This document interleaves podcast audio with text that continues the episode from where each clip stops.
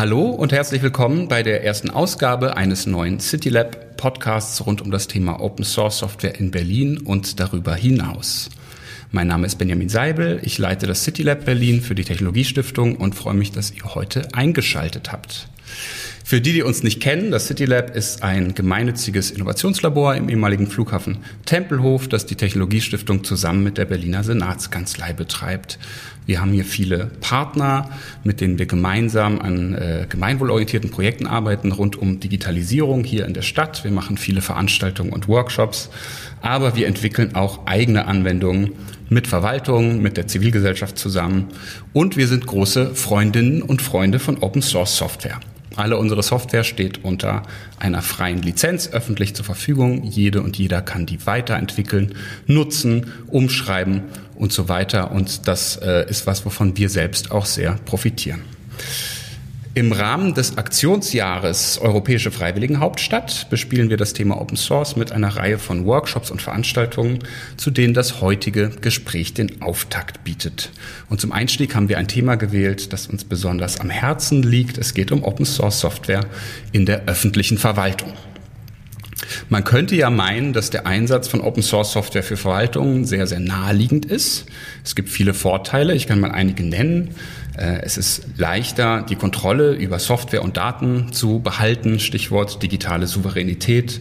Äh, offener Code ist oft leichter zu pflegen und weiterzuentwickeln. Er verschafft mehr Unabhängigkeit von kommerziellen Anbietern. Äh, und da Verwaltungen in der Regel auch kein Gewinninteresse haben, gibt es eigentlich auch keinen Anlass, Source Codes geheim zu halten. Im Gegenteil, immer mehr Menschen fordern unter der Devise Public Money, Public Code die Freigabe öffentlicher Software beziehungsweise die Voraussetzung, dass öffentliche Software unter offenen Lizenzen bereitgestellt werden sollte, grundsätzlich. In der Realität ist es aber so, dass viele Verwaltungen sich nach wie vor etwas schwer tun mit dem Thema Open Source. Gleichzeitig kämpfen viele Städte und Länder mit einer sehr heterogenen IT-Landschaft, in der die einzelnen Anwendungen proprietär nicht miteinander kompatibel sind ähm, und das alles nicht so rund läuft, wie es könnte. Warum ist das so? Wo liegen die Potenziale von Open Source Software für Verwaltung und was muss passieren, damit diese Potenziale zukünftig besser genutzt werden? Darüber möchte ich heute mit meinen Gästen sprechen. Ich begrüße aus Hamburg zugeschaltet Sera Öztürk, stellvertretende Leiterin des Referats Steuerung, Fachverfahren und neue Technologien beim Amt für IT und Digitalisierung in der Hamburger Senatskanzlei. Sera arbeitet unter anderem gerade an einer Strategie, wie Verwaltungssoftware, also sogenannte Fachverfahren, in Hamburg zukünftig entwickelt werden sollen. Corona-konform im Raum nebenan bei mir begrüße ich Thomas Krause, Referatsleiter für Digitalisierung, Mobilität, Gesundheitswirtschaft, Medien und Kreativwirtschaft bei der Senatsverwaltung für Wirtschaft, Energie und Betriebe. Und dort koordiniert er unter anderem die Erarbeitung der neuen Digitalstrategie für das Land Berlin. Und nicht zuletzt begrüße ich Boris Hekele, Gründer des Startups Fix My City, das digitale Open Source Anwendungen für Behörden in Berlin und inzwischen auch in zahlreichen anderen Städten entwickelt. Äh, Boris und sein Team arbeiten auch hier in Tempelhof im Coworking, sind also auch Teil der CityLab Familie. Herzlich willkommen euch drei, schön, dass ihr da seid.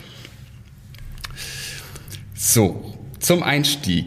Lieber Thomas, du bist hier als Vertreter, naja, als äh, Vertreter der ähm, Berliner Landesverwaltung. Ich habe, weil der Fokus hier ähm, in dem Gespräch auch ein bisschen auf der Berliner Situation äh, liegt, etwas recherchiert darüber, ähm, wie das in der Vergangenheit mit Open Source in Berlin eigentlich war. Und man kann doch feststellen, dass das Thema schon vergleichsweise früh in der Digitalpolitik ein Thema war. Es gibt eine Studie aus dem Jahr 2010, also schon elf Jahre alt, von Fraunhofer Fokus, speziell zum Einsatz von Open Source in Berliner Behörden, wo dieser Einsatz nachdrücklich empfohlen wird.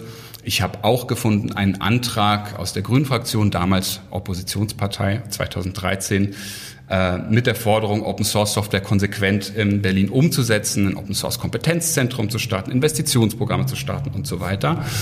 Heute muss man ja konstatieren, so wahnsinnig viel hat sich auch in Berlin nicht getan äh, beim Thema Open Source. Äh, Im Gegenteil, man hat den Eindruck, es ist ein bisschen eingeschlafen. Hast du eine Erklärung dafür, woran das liegen könnte? Und vor allem äh, wird die Digitalstrategie, die du gerade koordinierst, daran vielleicht etwas ändern? Ja, hallo auch von meiner Seite. Hallo Benjamin, hallo Boris, hallo Sera. Ähm, ja, das ist ja eine sehr interessante Einstiegsfrage. Ähm, dann stelle ich mal vorweg, dass ich seit ähm, 2019 ähm, jetzt hier in, in Berlin in Verantwortung bin, aber das äh, hilft ja in der Sache jetzt auch erstmal nichts. Und äh, wie du schon gesagt hast, ähm, ist das ähm, nicht allein ein Berliner äh, Phänomen und äh, eine Berliner Sache. Ich, also auch das hilft uns erstmal einer Sache nicht, aber ich sage das, weil wenn das so ist und die äh, Vorteile, die du benannt hast, und das kommen ja noch eine ganze Menge an Vorteilen dazu, auf die wir vielleicht heute im Laufe hier des Podcasts nochmal irgendwie eingehen, dann scheint es ja strukturelle äh, Probleme, strukturelle Themen haben und nicht, dass in Berlin irgendwie keiner will oder es einfach nicht kapiert oder ähm, ne, dass äh, die Leute das äh, irgendwie nicht begreifen. Ähm, also muss, muss es ein paar strukturelle Probleme geben, vielleicht auch nochmal Berlin-spezifische strukturelle äh, Themen. Also das wäre jetzt erstmal meine, meine These. Und ähm, ich ich habe in verschiedenen äh, Positionen auch, äh, bevor ich hier in die Verwaltung gegangen bin, gearbeitet, also sowohl in Unternehmen, aber dann eben auch äh, in Parlamenten und auch in, auf, auf der politischen Ebene in, in, in Verwaltung. Und ähm, vielleicht ist eine Erklärung ähm, dafür, dass, dass wir irgendwie nicht weiter sind, dass wir viel zu wenig ähm, die Strukturen und die unterliegenden wir, Governance, die Strukturen, die Kompetenzen im, im Blick haben. Ähm, ich versuche jetzt schon seit längerem in diesen Digitaldebatten immer irgendwie analoge Bilder mit reinzunehmen, weil das oft auch irgendwie hilft. Und ich würde mal sagen, dass, dass sich zu wenige um die Bodenplatte kümmern und immer schon über die Innenausrichtung und die äh, und äh, sozusagen welche äh, welche äh, Maserung dann die Holzfaserung hat, irgendwie haben. Und äh, dabei ist, sind so sagen Sie grundlegende Strukturen, Kompetenzen in der Verwaltung, ähm, Organisationsstrukturen, methodische Kompetenzen wahnsinnig wichtig, um am Ende die richtigen Dinge zu machen. Und da, daran fehlt es, glaube ich. Und äh, ich glaube, das begreifen gerade beim Thema Digitalisierung sehr, sehr viele Städte im Moment. Ähm, in Berlin nehme ich wahr, dass da eine sehr, sehr intensive Diskussion da ist. Und äh, ich meine, wir haben mit Sera aus Hamburg, die kann ja gleich auch ein bisschen darüber reden, eine Stadt, die äh, vor, ich glaube 2018 ne, eine Strukturentscheidung getroffen hat mit dem Amt für IT und Digitalisierung und entsprechend äh, eine, eine Struktur mit Mandat, mit Ressourcen, mit Kompetenzenaufbau äh, gemacht hat.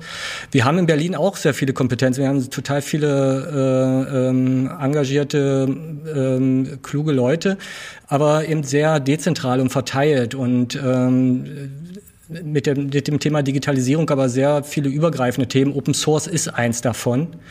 Äh, und ähm, ist nochmal deutlich schwieriger, eben ähm, die Erkenntnisse, die an ganz vielen Stellen da sind. Ähm, auch das ist ja eine Wahrheit für Berlin. Das hast du ja auch gerade gesagt, dass wir relativ viele Open Source Anwendungen haben. Wahrscheinlich auf der, auf der Backend- und Server-Ebene noch mehr, aber auch auf der Applikationsebene viele Portale in Open Source. Ähm, aber äh, es fehlt die Systematik und das Systematische dahinter. Und ähm, das ähm, soll und kann möglicherweise die Digitalisierungsstrategie ähm, äh, aufgreifen und, und als Aufgabe annehmen. Ähm, deswegen zum, zum Abschluss würde ich nur, wenn ich wenn ihr mir gerade mal so ein bisschen Reichweite und, und ein Mikro schenkt, auch noch mal kurz sagen, was wir da mit der Digitalisierungsstrategie ähm, gerade gerade planen.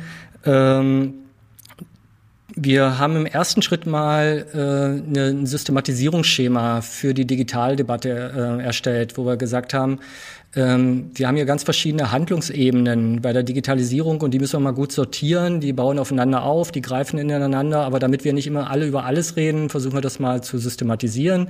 Es geht um Governance, es geht um die Verwaltungsmodernisierung, also E-Government äh, im, im, äh, im engeren Sinne. Dann geht es um ganz viele ressortübergreifende Themen, Datengovernance, Open Source wäre sowas, äh, IT-Sicherheit, ähm, ähm, Ausbau von Breitband, äh, Breitbandstrukturen, aber auch eine Technologiefolgeabschätzung, die eigentlich jedes Ressort äh, betrifft, die, wo es aber auch, also auch nicht Sinn macht, sozusagen das für jedes Ressort neu zu beantworten. Und dann haben wir viele sektorspezifische Themen. Und das haben wir mal sortiert, um dann eine gute Debatte zu organisieren. Ähm, und das ist jetzt der nächste Schritt für, uns aus der Digitalisierungsstrategie. Wir versuchen jetzt auf diesem Systematisierungsschema eine breite äh, Debatte mit der Stadt, mit Akteuren aus Wirtschaft, Zivilgesellschaft, Wissenschaft, vor allen Dingen auch in, in, in den Senat hinein zu organisieren, zu dokumentieren und ähm, dann so aufzubereiten, dass wir daraus dann Konsequenzen ableiten können. Und äh, wir aus der Digitalstrategie sind jetzt nicht die Experten in diesen einzelnen Fachthemen und Handlungsfeldern. Und wir sind auch nicht die, die jetzt die digitalen Strukturen bauen sondern wir wollen äh, Prozesswerkzeuge, Methoden schaffen, Prinzipien und Standards entwickeln, um dann eine gute Diskussion über die digitalen Vorhaben zu haben. Und eine dieser äh, Vorgaben, dieser Entwicklungsprinzipien oder, oder, oder ähm, IT-Entwicklungsprinzipien wäre dann eine Open-Source-Strategie. Äh, von daher wäre die Antwort ja, Open Source wird sicherlich im Rahmen der Digitalstrategie eine wichtige Rolle spielen. Vielen Dank, Thomas. Ähm, Sera, Thomas hat gerade die Strukturen angesprochen. Also Open Source natürlich auch nicht ein Thema, wo man einmal Software anschafft und dann ist es erledigt, sondern was, was man ganzheitlich und systematisch betrachten muss. Ihr habt in Hamburg ähm, eine Stabsstelle quasi, also ein Amt direkt bei der Senatskanzlei geschaffen, auch ein recht großes Amt. Wie sind äh, deine Erfahrungen dort ähm, und welche Rolle spielt Open Source bei euch? Ähm, ja, also auch von mir einmal Hallo in die Runde und äh, an alle Beteiligten und Zuhörer. Und ähm, Hamburg. Äh, Hamburg ist ein bisschen speziell. Hamburg hat schon ein bisschen einiges gemacht. Wir haben natürlich ein Amt für IT und Digitalisierung und wir haben auch eine Digitalstrategie. Die Digitalstrategie ist allerdings nicht in unserem eigenen äh, Sud entstanden, also im, in einem zentralen Konstrukt, sondern tatsächlich in Kooperation mit den ausführenden bei uns Behörden, ähm, die auch ihren Beitrag geleistet haben und die eigentlich auch die sind, die am Ende des Tages die Digitalisierung stark mit umsetzen müssen. Ähm, schaut man sich so ein bisschen die Geschichte von Hamburg an, war es schon immer so, dass wir gesagt haben, da wo Sinn macht, setzen wir auch Open Source ein. Und ähm, in dem Koalitionsvertrag, dem letzten, wurde es auch nochmal politisch unterstrichen. Da wurde auch nochmal ganz stark ge gesagt, wir wollen jetzt verstärkt Open Source einsetzen. Wir wollen aber auch im Blick behalten, dass irgendwie Unternehmen äh, die Vermarktung des geistigen Eigentums ähm, darauf angewiesen sind und auch weiterhin in der Lage sein müssen, das tun zu können. Das heißt, an der Stelle auch ähm, Initiativen zu schaffen, die, ähm, die es ermöglichen, zur Open Source vergleichbare Transparenz herzustellen. Weil am Ende des Tages geht es uns darum, dass über das, was wir machen und über die, die, die Software, die wir erstellen, auch eine Transparenz ähm, und eine Datentransparenz hergestellt ist. Ähm, schaut man sich die Digitalstrategie in Hamburg an, merkt man, dass wir einen ganz, ganz großen Fokus auf Open Data legen. Das heißt, wir haben da ganz viele Initiativen und auch schon lange vor 2018 gestartete Initiativen, um dieses ganze Thema Daten, Datenoffenheit und dann im nächsten Schritt auch ähm, Richtung Open Source zu gehen ich habe auch versucht, so ein bisschen mich vorzubereiten und habe mir mal, ähm, weil du das mit den schriftlichen kleinen Anfragen erwähnt hast, Benjamin, mal angeschaut, was da so bei uns in letzter Zeit eingegangen ist. Eine war auch von 2012, wo man mal gefragt hat, wie ist denn das mit dem Ganzen? Und ähm, eine von erst vor kurzem, wo dann auch aufgelistet wurde, was, was es denn so für Open Source im Einsatz in Hamburg gibt. Ne? Und dann habe ich da so Sachen gelesen wie Firefox, GIMP, VLC. Ist alles toll, nutzen wir auch alles ähm, in, in äh, gewissen Bereichen, wo es, äh, wo es notwendig ist. Aber das ist ja hier eigentlich nicht gemeint. Hier meinen wir ja tatsächlich ähm, Open Source und, und Fachanwendungen, die wir versuchen, ähm, durch Open Source auch mit, mit zu erstellen und zu machen. Und da muss man ehrlicherweise sagen, da gibt es ähm, im, in gewissen Bereichen schon erste Ansätze und auch schon, schon seit längerem Ansätze. Aber so richtig ist dieses Thema erst im Kommen. Ähm, insbesondere auch beflügelt durch neue Technologien und künstliche Intelligenz. Äh, weil in dem Bereich haben wir ganz viel. In dem Bereich wird jetzt einiges gemacht. Wir haben einen Dienstleister, äh, mit Dataport, der sehr viel Wert auf das Thema digitale Souveränität legt ähm, und äh, da auch ganz viel macht und mit denen zusammen, also die, die haben zum Beispiel eine Chatbot-Lösung gebaut, die komplett auch mit auf Open Source basiert und die auch dann von uns ähm, in der Stadt auch mit eingesetzt wird. Ähm, aber ehrlicherweise so diese richtig Prestigeverfahren, die werden erst in Zukunft kommen. Und äh, das ist ein Thema, ähm, dem wir uns erst äh, neu annähern und äh, zumindest in struktureller Weise neu annähern und auch die Vorteile ähm, anfangen neu zu erkennen. Äh, finde das einen super spannenden Punkt, was du eben erwähnt hast mit, äh, du hast so ein paar äh, Open Source Standard Anwendungen äh, aufgezählt und gesagt, darum geht's ja eigentlich gar nicht. Ich glaube nämlich, dass da tatsächlich ein Missverständnis liegt, ne? dass es dann, dass dann schnell gedacht wird, oh je, das heißt, wir müssen jetzt Windows durch Linux ersetzen, so, ne, auf 100.000 Rechnern. Jeder, der schon mal ein Betriebssystem gewechselt hat, weiß, dass das wirklich einfach aufwendig und schwierig ist, äh, weil dann alles andere auch nicht mehr funktioniert. Und äh, genauso, ne, wir müssen Office durch Open Office ersetzen oder so. Und dann gehen sofort die Hände hoch und Verwaltung sagt, das, das geht nicht, das können wir nicht sozusagen im laufenden Prozess machen. Dabei ist es wahrscheinlich eigentlich viel spannender bei so Custom-Build-Software, also bei Selbstentwicklung, also eben zu gucken, hätte ich da nicht Vorteile, wenn ich einen Dienstleister darauf verpflichte, dass, dass er das offen macht, damit wir das leichter vielleicht weiterentwickeln, zukünftig an andere Verfahren anschließen können und so, dass da eigentlich die, die vielleicht größeren Potenziale liegen und das auch äh, in der Diskussion oft, also mir oft zu sehr durcheinander ähm, geworfen wird. Ne? Ähm, das finde ich nochmal einen ganz wichtigen Punkt. Aber einen anderen spannenden Punkt, den du erwähnt hast, war der des geistigen Eigentums und das wäre meine Überleitung zu Boris, der nämlich ähm, Unternehmer ist, ähm, aber eben Open Source Unternehmer, kann man sagen. Ähm, es gibt ja durchaus dieses Argument, dass eben Softwarefirmen sagen, nee, unsere Software kriegt ihr nicht Open Source, weil dann ist unser Geschäftsmodell kaputt.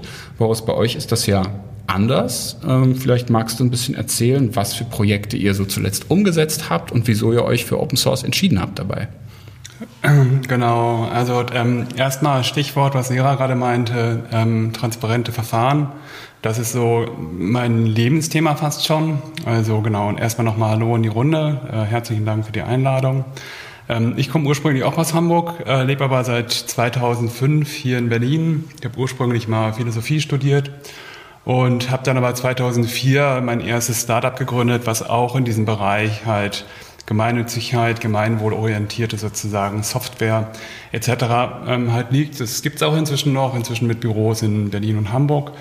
Ähm, aber vor ein paar Jahren habe ich halt Fix My City äh, mitgegründet und das ist auch die Firma, warum ich jetzt sozusagen hier eingeladen bin und warum ich auch im City Lab arbeite. Äh, mit Fix My City entwickeln wir halt Open Source Lösungen, wie du gerade richtig gesagt hast. Ähm, allerdings ist Open Source da jetzt immer noch so ein bisschen Liebhaberstück, weil wir ja nicht dazu verpflichtet werden, Open Source zu entwickeln. Letztendlich ist es für mich als Unternehmer tatsächlich auch ein Risiko, dass ich halt Open Source entwickeln lasse äh, oder dass wir Open Source entwickeln, ähm, weil wir müssen es ja nicht. Ne? Äh, es wäre halt schön, wenn wir halt einen Vorteil hätten, wenn wir schon gemeinwohlorientiert äh, entwickeln und äh, Open Source Lösungen anbieten, dass das auch irgendwie honoriert wird. Ähm, letztendlich sehen wir Open Source Lösungen aber auch noch ein bisschen weiter. Also ich will den Bogen noch mal ein bisschen größer spannen. Also letztendlich, was wir halt mit Fix My City machen, ist halt in die Kieze gehen hier in Berlin. Also Hamburg ist es der Kiez, in Berlin ja die Kieze. Ähm, und ähm, versuchen sozusagen dieses lokale Wissen, was wir in den Kiezen haben, was aber der Gestaltung der Städte sozusagen zugutekommen könnte, in irgendeiner Form halt rauszulösen, ähm, nutzbar zu machen, ähm, also sozusagen für die Verwaltung nutzbar zu machen, dass die Verwaltung mit dem lokalen Wissen aus den Kiezen in Berlin halt arbeiten kann. Also weil da steckt ja ganz viel drin. Ähm, das tun wir vorzugsweise jetzt aktuell äh, vor allem im Kontext der Verkehrswende. Ähm, und dabei open sourcen wir sozusagen dieses lokale Wissen von den Menschen vor Ort und machen es halt nutzbar ähm, und verstehen, wie gesagt, Open Source nicht nur als Software, sondern im Prinzip als Kultur. Also eher im Sinne einer offenen Wissensgesellschaft. Also dass wir ähm, Wissen miteinander teilen ähm, und letztendlich der Gestaltung der Städte ähm, zugutekommen lassen. Also dass wir gemeinsam die Stadt gestalten, bedarfsgerecht. Ähm, genau, und das tun wir hier in Berlin, um es jetzt ein bisschen konkreter zu machen, vor allem mit dem Bezirk Friedrichshain-Kreuzberg. Ähm, das mit dem bezirksübergreifend, das klappt hier in Berlin leider nicht immer so gut. So von daher konzentrieren wir uns dann halt auf einzelne Bezirke. Ähm, mit der Firma sind wir ansonsten inzwischen bundesweit aktiv, äh, Baden-Württemberg, Aachen, ähm, genau auch kleinere Städte und sind da halt sehr sehr aktiv sozusagen. Aber jedenfalls ist unser, unsere Erfahrung hier in, in Friedrichshain-Kreuzberg, dass äh, die Menschen ihr, ihr wertvolles Wissen erstmal sehr gerne teilen, also das sozusagen Open Sourcen und sich auch dafür die Zeit nehmen, Allerdings äh, braucht es dafür äh, letztendlich immer einen transparenten Prozess, also der gut gemacht ist. Und das ist für mich erstmal eine Grundvoraussetzung, um überhaupt über Open Source halt zu sprechen, dass man diese ganzen Prozesse äh, erstmal überhaupt transparent macht. Also was soll die Software tun? Ähm, wie, welches Wissen soll sie sozusagen einbinden? Ähm, na, also darüber halt Transparenz herstellen. Das ist für mich erstmal sozusagen der, der, der wichtigere Teil bei Open Source oder auch äh, Voraussetzung für, für, für ähm, für Open Source. Ähm, ganz konkret mit dem Bezirk hier in Friedrichshain-Kreuzberg launchen wir gerade heute ähm, die Plattform äh, Terrassen für Vieles. Ähm, das ist halt eine Plattform, die wir entwickelt haben, um quasi gegen die Pandemie äh, ein Stück weit halt vorzugehen. Und ähm, zentral bei der Plattform ist halt, dass sie die wirtschaftlichen Auswirkungen durch die Pandemie bei Veranstaltern und Einkaufsläden beziehungsweise ähm, Restaurants ähm, dem halt entgegenwirken soll. So, die dürfen ja jetzt ja bald wieder öffnen. Und in 2020 haben wir diese Plattform schon mal ähm, online gehabt und da gab es halt ein Rieseninteresse. Und letztendlich geht es halt darum, dass ähm, ja jetzt wieder Gäste in die Restaurants gehen dürfen oder äh, draußen sitzen dürfen, aber mit mehr Abstand. Letztendlich bedeutet das natürlich, dass weniger Gäste kommen und das sich letztendlich nicht unbedingt rentiert für die Gewerbetreibenden. Also können die Gewerbetreibenden in unserer Open Source Software ähm, einzeichnen, wo sie im Straßenraum auf der Fahrbahn, das ist ganz wichtig, ähm, Restauranttische hinstellen wollen statt ähm, Autoparkplätzen. Das heißt, der Bezirk äh, bietet Software an über uns, worüber dann die Gewerbetreibenden einzeichnen können, wo sie gerne sozusagen ihre Restaurantflächen äh, temporär erweitern wollen. Und die Straßenbehörde kann dann halt diese sogenannten Sondergenehmigungen über die Plattform dann halt direkt anordnen. Ähm, genau, und die Gewerbetreibenden, um das jetzt so ein bisschen abzukürzen, die sperren die Parkplätze dann halt selbstständig ab. Ähm, und letztendlich äh, haben dann die Gewerbetreibenden in Friedrichshain-Kreuzberg einen gewissen sozusagen ähm, die Möglichkeit, diese, diese, diese, diese Ausfälle äh, ein Stück weit halt abzupuffern. Und was halt schön ist, dass es wirklich von dem kleinen Imbiss um die Ecke bis zum großen Restaurant angenommen wird. Und ähm, ja, also letztendlich ähm, verstehen wir als eine Plattform dann auch, ähm, also äh, Open Source auch immer so, dass wir halt sagen, wir wollen halt die Menschen mit reinbekommen, also und in transparente Prozesse bringen und letztendlich sozusagen darüber auch diesen ganzen Gedanken des Open Sources in die Verwaltung halt reinbekommen. Also zu spüren, okay, was ist Open Source? Open Source ist nichts rein technisches. Open Source ist etwas, was man zusammen mit Menschen auch ein Stück weit erleben kann ich will es jetzt nicht zu pathetisch machen, aber na, ähm, das ist für mich halt eine Kulturfrage. Ihr habt ja auch in vorherigen Projekten, wenn ich an die Radwegekarte denke oder das Projekt mit den Spielstraßen, also eigentlich immer an dieser Schnittstelle zwischen Verwaltung und, und Stadtgesellschaft sozusagen gearbeitet. Ähm, ich kann mir aber vorstellen, wenn ihr damit in andere Städte geht, dass ohnehin der Anpassungsaufwand ja so groß ist, dass man eigentlich gar nicht sagen kann, dass ihr als Unternehmen ein fertiges Softwareprodukt verkauft, sondern ein Großteil eurer Arbeit wahrscheinlich eine Dienstleistung ist im Sinne von, wir adaptieren diese Lösung für, für eure IT in Aachen oder in, in anderen Städten, so dass ja so ein, so ein Off-the-Shelf-Produkt sozusagen für euch ohnehin nicht in Frage käme und damit vielleicht auch dieser, die Sorge, dass sozusagen ein Konkurrent das Produkt entführt, geringer ist, als wenn man jetzt ein, ein einfach fertiges Produkt hat, oder?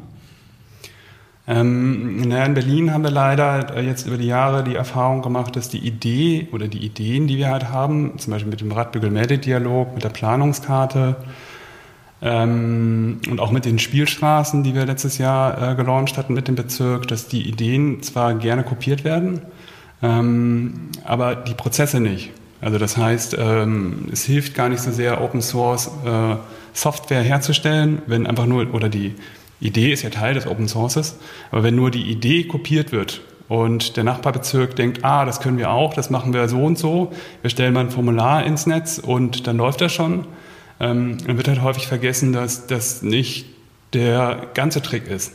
Ähm, und ich hätte mir da auch manchmal gewünscht in Berlin über die letzten Jahre, dass man dann auch mal nachfragt oder mal guckt, so, ähm, was bedeutet denn, äh, so einen Prozess halt aufzusetzen? Also, ähm, Da wären wir halt gerne auch äh, stärker mit eingebunden worden. Ähm, und wenn wir halt jetzt andere Städte uns angucken, zum Beispiel genau Aachen, äh, wo wir den Radbügel-Meldedialog auch erfolgreich hin transferiert haben, geht es natürlich darum, in die Fachabteilung auch reinzugehen, mit den Fachabteilungen zu sprechen, zu gucken, wie sind deren Prozesse, wo sind die Prozesse ein bisschen anders. Also, ne, was ist relativ komplexes, ähm, wenn man halt einen Bedarf für einen Radbügel meldet, ähm, dann muss das ja sozusagen von der Fachabteilung überhaupt aufgenommen werden und äh, verarbeitet werden.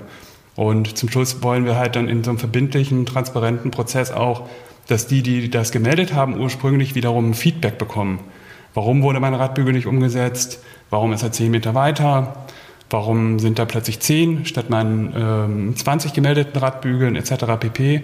Also so ein Prozess sozusagen dann gemeinsam mit Aachen durchzuführen, ähm, das ist ein Teil sozusagen der Dienstleistung, die wir dann halt mit anbieten.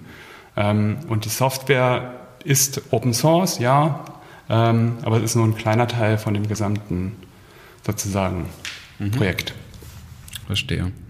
Ich würde gerne noch mal einen Schritt zurücktreten. Wir haben vorhin festgestellt, vielleicht ist das Bewusstsein nicht so da, vielleicht ist das Thema Open Source auch einfach ein sehr komplexes und nicht so leicht zu vermittelndes. Ich glaube ja, wenn man politisch erfolgreich sein will mit solchen Themen, dann, äh, dann braucht man Geschichten. Also dann spielt Storytelling auch eine wichtige Rolle.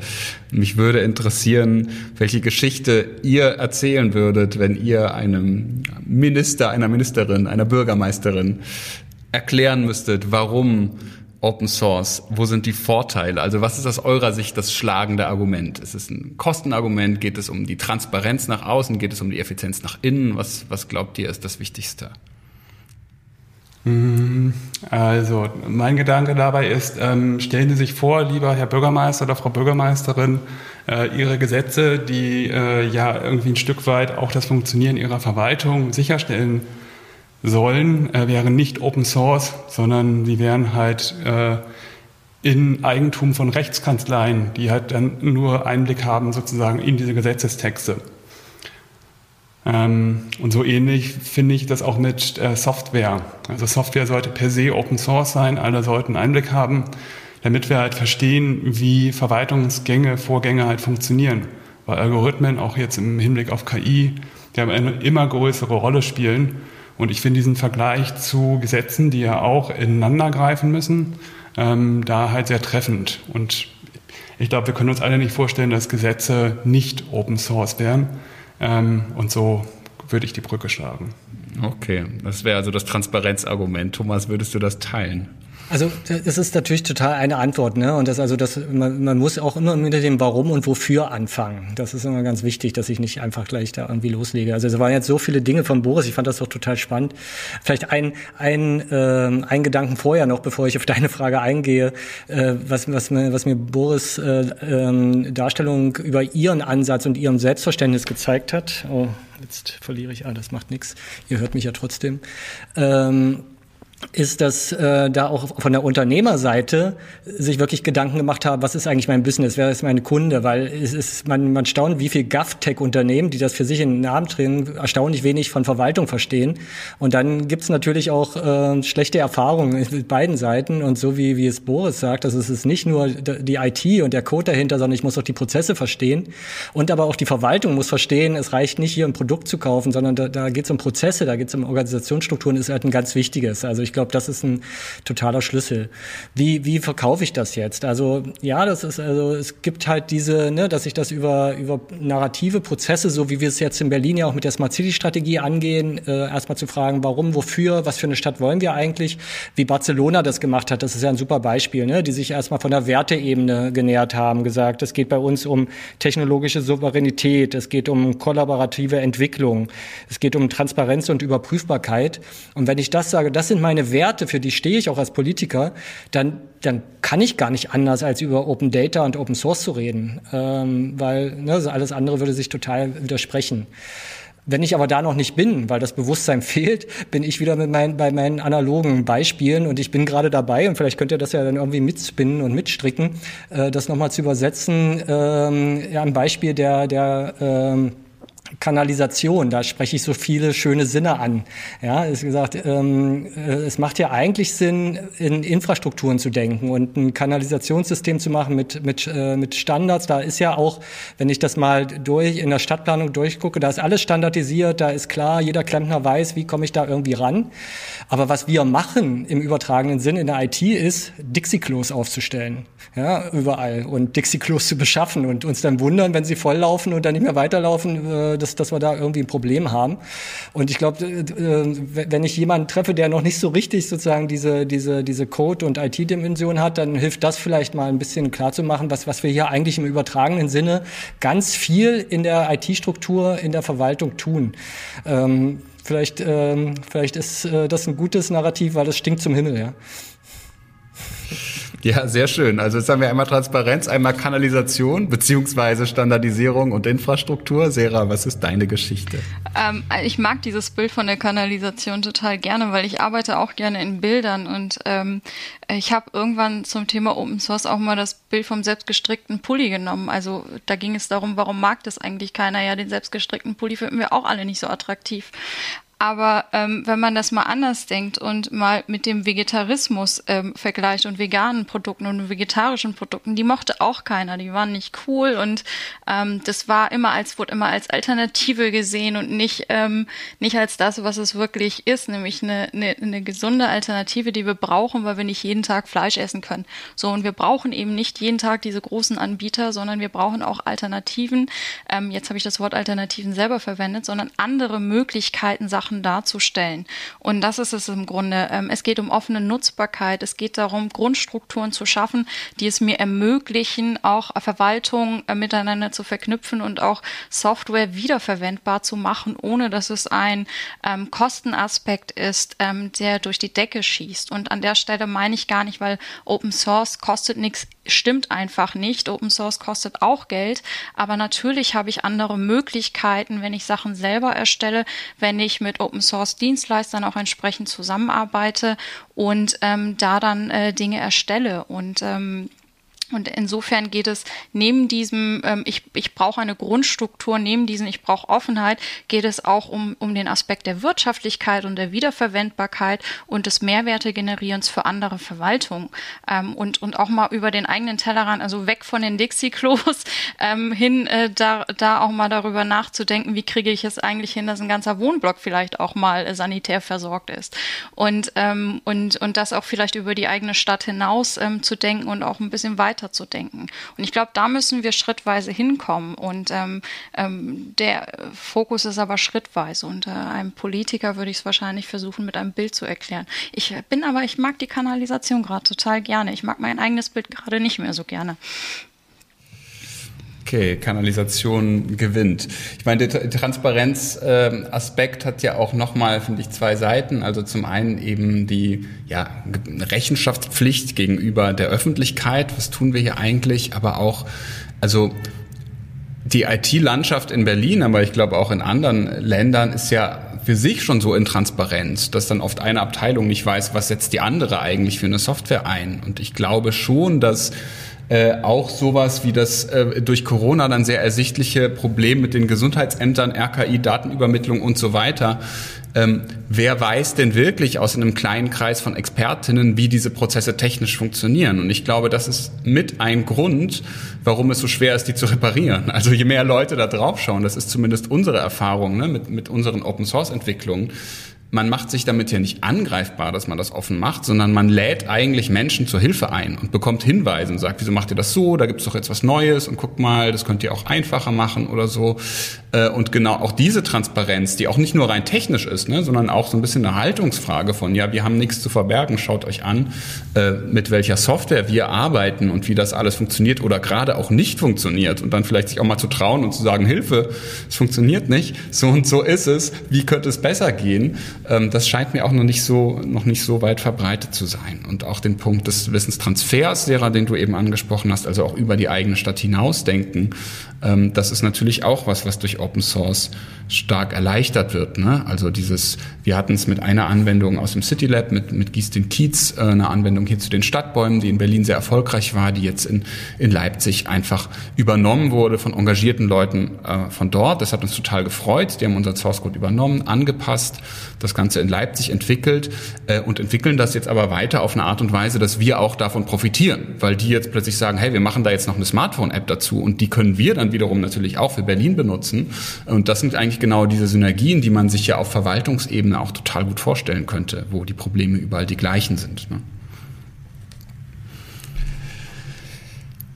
Gut, ähm, was mich noch interessieren würde, aus Sicht von Thomas vielleicht auch, ähm, aus Sicht der ähm, Wirtschaftsverwaltung, ähm, die Frage, wie kann eben Open Source sozusagen nicht nur zum Nachteil der Wirtschaft äh, äh, ausgelegt werden, sondern gerade ein Instrument auch sein, um vielleicht lokale Unternehmen auch zu unterstützen. Also das hatte ich das Gefühl, dass das schon in Barcelona zum Beispiel Teil der, Open, äh, der Smart City Strategie war, diese Aspekte zu verbinden. Also einerseits klar zu sagen, wir bekennen uns zu Open Source, aber gleichzeitig zu sagen, und das ist eine Einladung an die IT-Unternehmen hier aus der Stadt, sich anzugucken, was wir machen und ihren Teil dazu beizutragen. Vielleicht weniger, indem sie uns fertige Produkte äh, verkaufen, aber indem sie ihre Arbeitskraft als Dienstleister uns verkaufen, um mit uns gemeinsam die IT-Infrastruktur in der Stadt zu verbessern. Wäre das auch ein Modell für Berlin?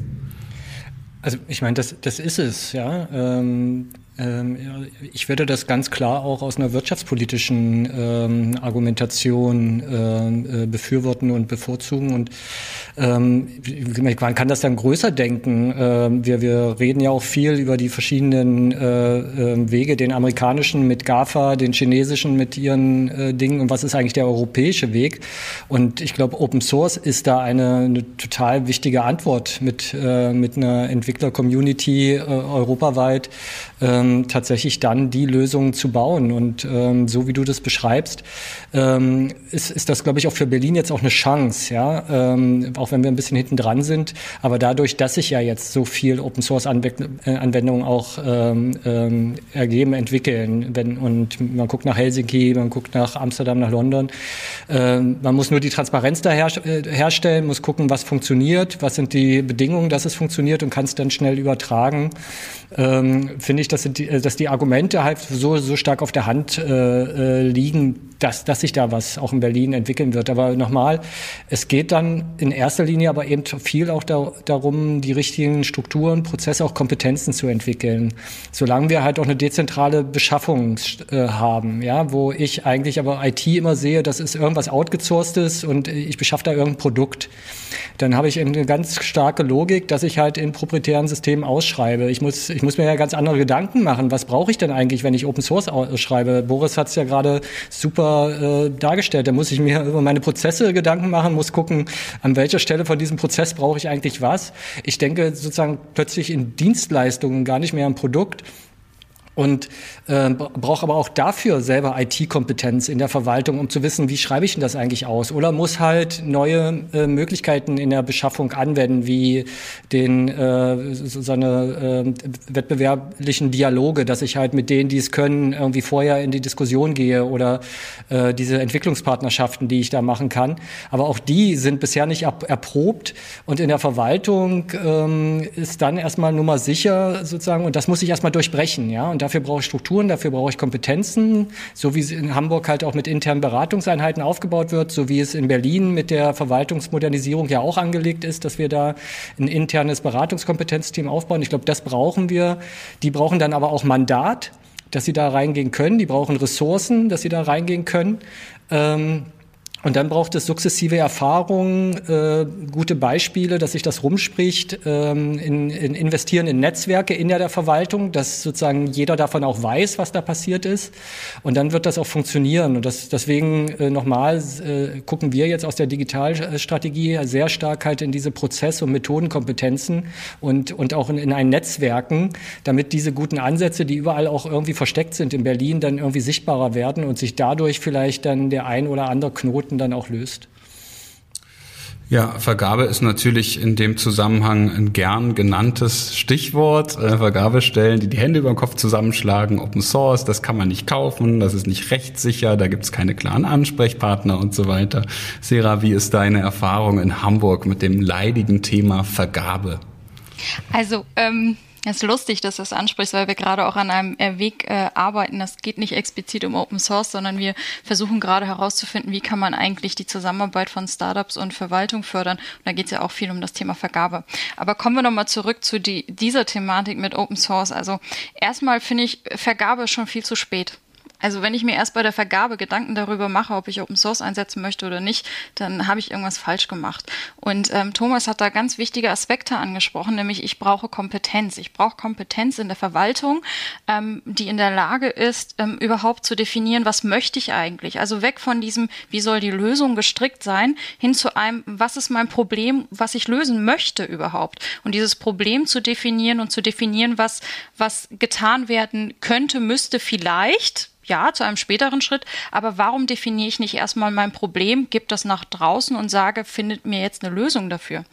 Wenn ich explizit Open Source einsetzen möchte, weil ich weiß, das könnte eine Lösung dafür sein, dann sollte ich mich auch darüber schlau machen. Also für mich hängt es schon ganz viel bei diesem ganzen Aspekt Marktrecherche und überhaupt herausfinden, ähm, was könnten Lösungen auf mein Problem sein, bevor ich dann äh, explizit sage, ähm, ich, ich mache eine Vergabe und ähm, dann gucke ich mal, was bei rauskommt. So kann das in der Regel auch nicht funktionieren, weil genau dieser Aspekt mit, was brauche ich eigentlich ähm, für eine Dienstleistung, wenn ich schon weiß, da gäbe es gegebenenfalls einen Anbieter, der das könnte. Wir hatten so eine Situation tatsächlich erst vor kurzem, explizit auch ich, weil wir mit einem Dienstleister, mit einer Firma zusammenarbeiten wollten, ähm, die ein Open-Source-Produkt anbietet und ähm, dazu eine Dienstleistung, ähm, nämlich damit wir das überhaupt bei uns anwendbar machen können. Und in der Tat war es da erstmal so, wie, wie machen wir das denn jetzt? Also wie machen wir das, wenn wir eigentlich nichts dafür bezahlen und eigentlich nur für die Dienstleistung bezahlen? Wie geht man da eigentlich vor? Das geht aber. Also man kann es definieren, man kann es ähm, beschreiben, man kann auch beschreiben, warum man dieses Produkt nimmt und dann mit diesem Dienstleister zusammenarbeitet. Unser Vergaberecht gibt all diese Möglichkeiten schon her, unsere Beschaffung gibt diese Möglichkeiten her. Ähm, und auch da brauchen wir einfach das Wissen. Und das muss nicht jeder Sachbearbeiter bei sich haben, aber er muss dann die Möglichkeit haben, bei entsprechendem Fachpersonal nachzufragen und zu sagen, hey, ich habe da diese Problemstellung, kannst du mir nicht damit ähm, mal unter die Arme greifen, wie mache ich das denn jetzt? Aber vor allem brauche ich das Wissen und das ist dann bei denen, die dann zuständig für Software, Softwareerstellung und Projekte sind, dass sie in der Lage sind, differenziert mal überhaupt zu erkennen, welche Probleme habe ich, ähm, für die ich jetzt eine Lösung brauche und dann auch auch direkt erstmal anzufangen zu verstehen, was gibt es da, was was könnte ich da alles machen, bevor ich direkt schon gucke, wie vergebe ich das. Ähm, Boris, du als Unternehmer hast, äh, der mit, mit öffentlichen Verwaltungen arbeitet, hast wahrscheinlich auch schon dich an äh, Ausschreibungen beteiligt, also kennst sozusagen die andere Seite der, der Vergabepraxis.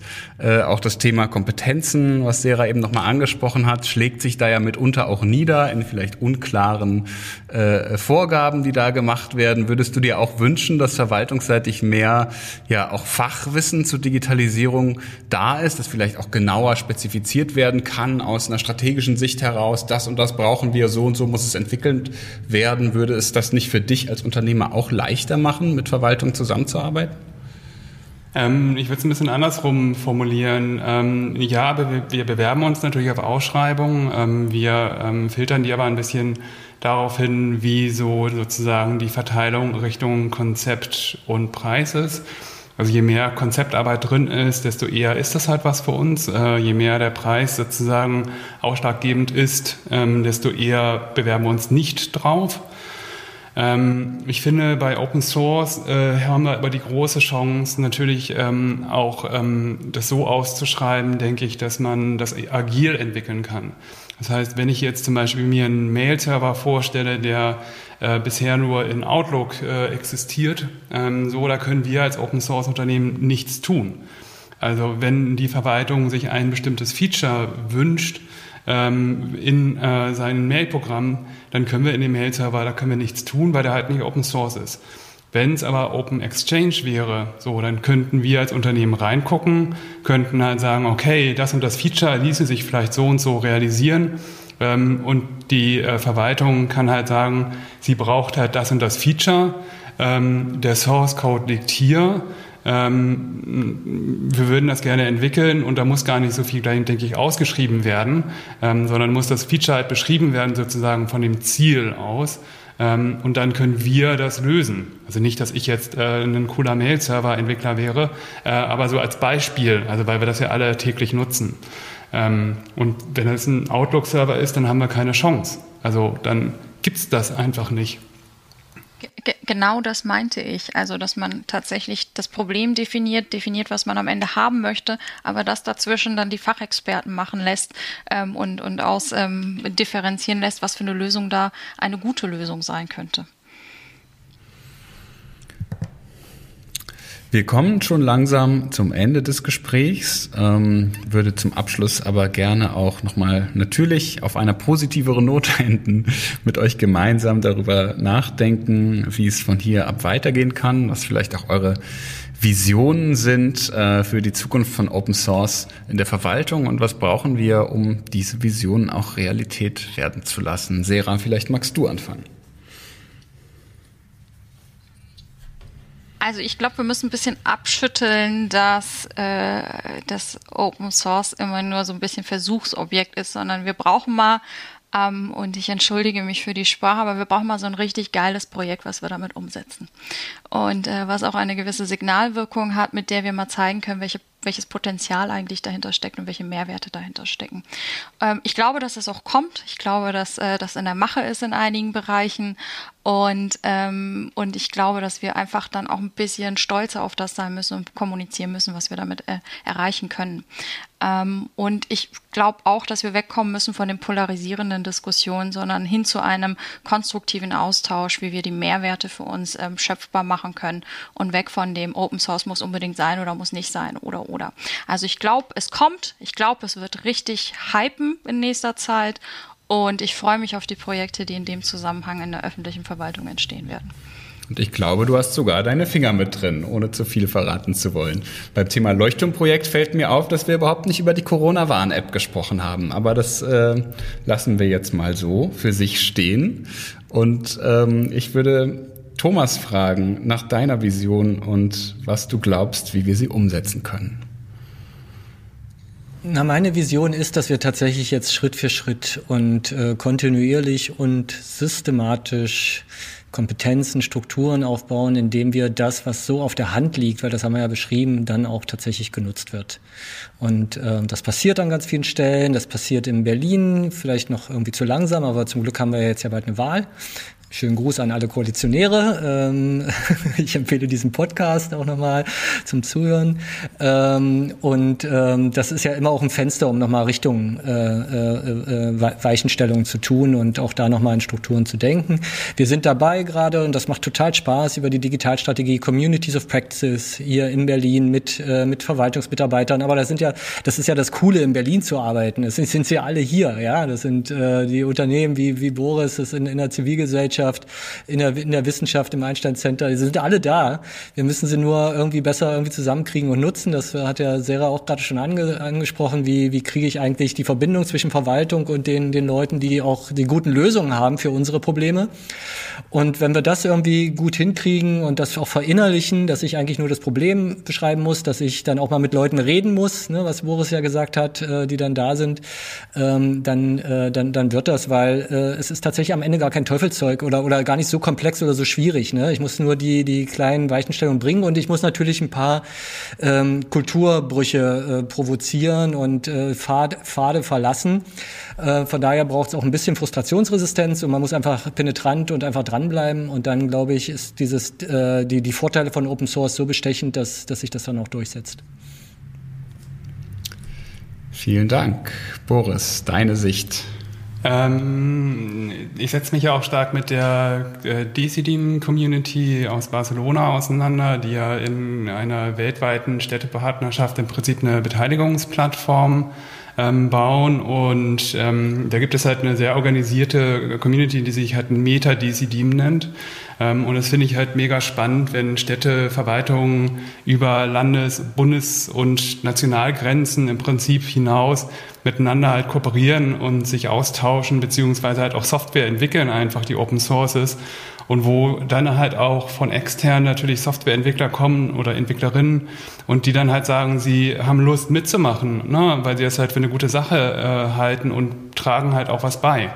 Ähm, und ich finde, da verschwimmen dann halt auch so diese, diese, diese, diese, ich finde, Gräben ja fast dann manchmal schon zwischen Zivilgesellschaft und Verwaltung, die eigentlich gar nicht da sein müssten. Und ich finde, in der Softwareentwicklung äh, ist das schon ein Stück weit halt schon so, dass da sich diese Gräben halt schließen, dass man halt viel stärker Hand in Hand äh, halt arbeitet. Ähm, und diese, diesen Gedanken von Open Source äh, in der Softwareentwicklung, den würde ich halt auch gerne ähm, auch auf gesellschaftliche Initiativen übertragen, die dann sozusagen, wo, wo, wo Menschen aus Verwaltung, Zivilgesellschaft, wie auch immer, viel stärker nochmal Hand in Hand äh, arbeiten und an Open Source Projekten arbeiten über Software halt hinaus. Ihr habt jetzt wunderbar die verschiedenen Aspekte nochmal zusammengebracht. Sera wünscht sich geile Projekte, äh, Thomas die Strukturen, Ressourcen und Zuständigkeiten, Boris das Engagement mit der Community. Ich glaube, alles drei sind super wichtige Aspekte und wenn wir die drei zusammenkriegen, dann, äh, dann wird da auch was draus. Ich bin zuversichtlich und äh, freue mich, wenn wir in Zukunft auch alle gemeinsam weiter an diesen Themen arbeiten möchte in dem Zusammenhang nochmal auf das Portal berlinopensource.de hinweisen, was wir kürzlich gelauncht haben, wo wir Projekte, die aus der Berliner Verwaltung finanziert oder gefördert wurden und die unter freier Lizenz stehen, ähm, vorstellen. Wenn ihr weitere Projekte kennt, dann könnt ihr die dort auch einreichen und vielleicht ist das für den einen oder die andere auch ein Eingangstor, sich mit der Softwarewelt der öffentlichen hier in Berlin auch ein bisschen auseinanderzusetzen oder vielleicht auch selbst was dazu beizutragen, denn das ist ja auch das Schöne an Open Source, dass jede und jeder da auch was beitragen kann. Ja, dann bedanke ich mich ganz herzlich bei meinen heutigen Gästen, bei Sera Öztürk, bei Thomas Krause und bei Boris Hekele. Insbesondere danke ich auch der Schwarzkopf-Stiftung und der Berliner Senatskanzlei, die diese Reihe im Rahmen des Aktionsjahrs Europäische Freiwilligenhauptstadt Berlin unterstützt haben. Und natürlich danke ich euch, den Zuhörenden. Wenn es euch gefallen hat, schaltet gerne auch bei der zweiten Episode wieder ein. Das nächste Mal geht es um die Finanzierung und Verstetigung von Open-Source-Projekten. Bis dahin, wir hören uns.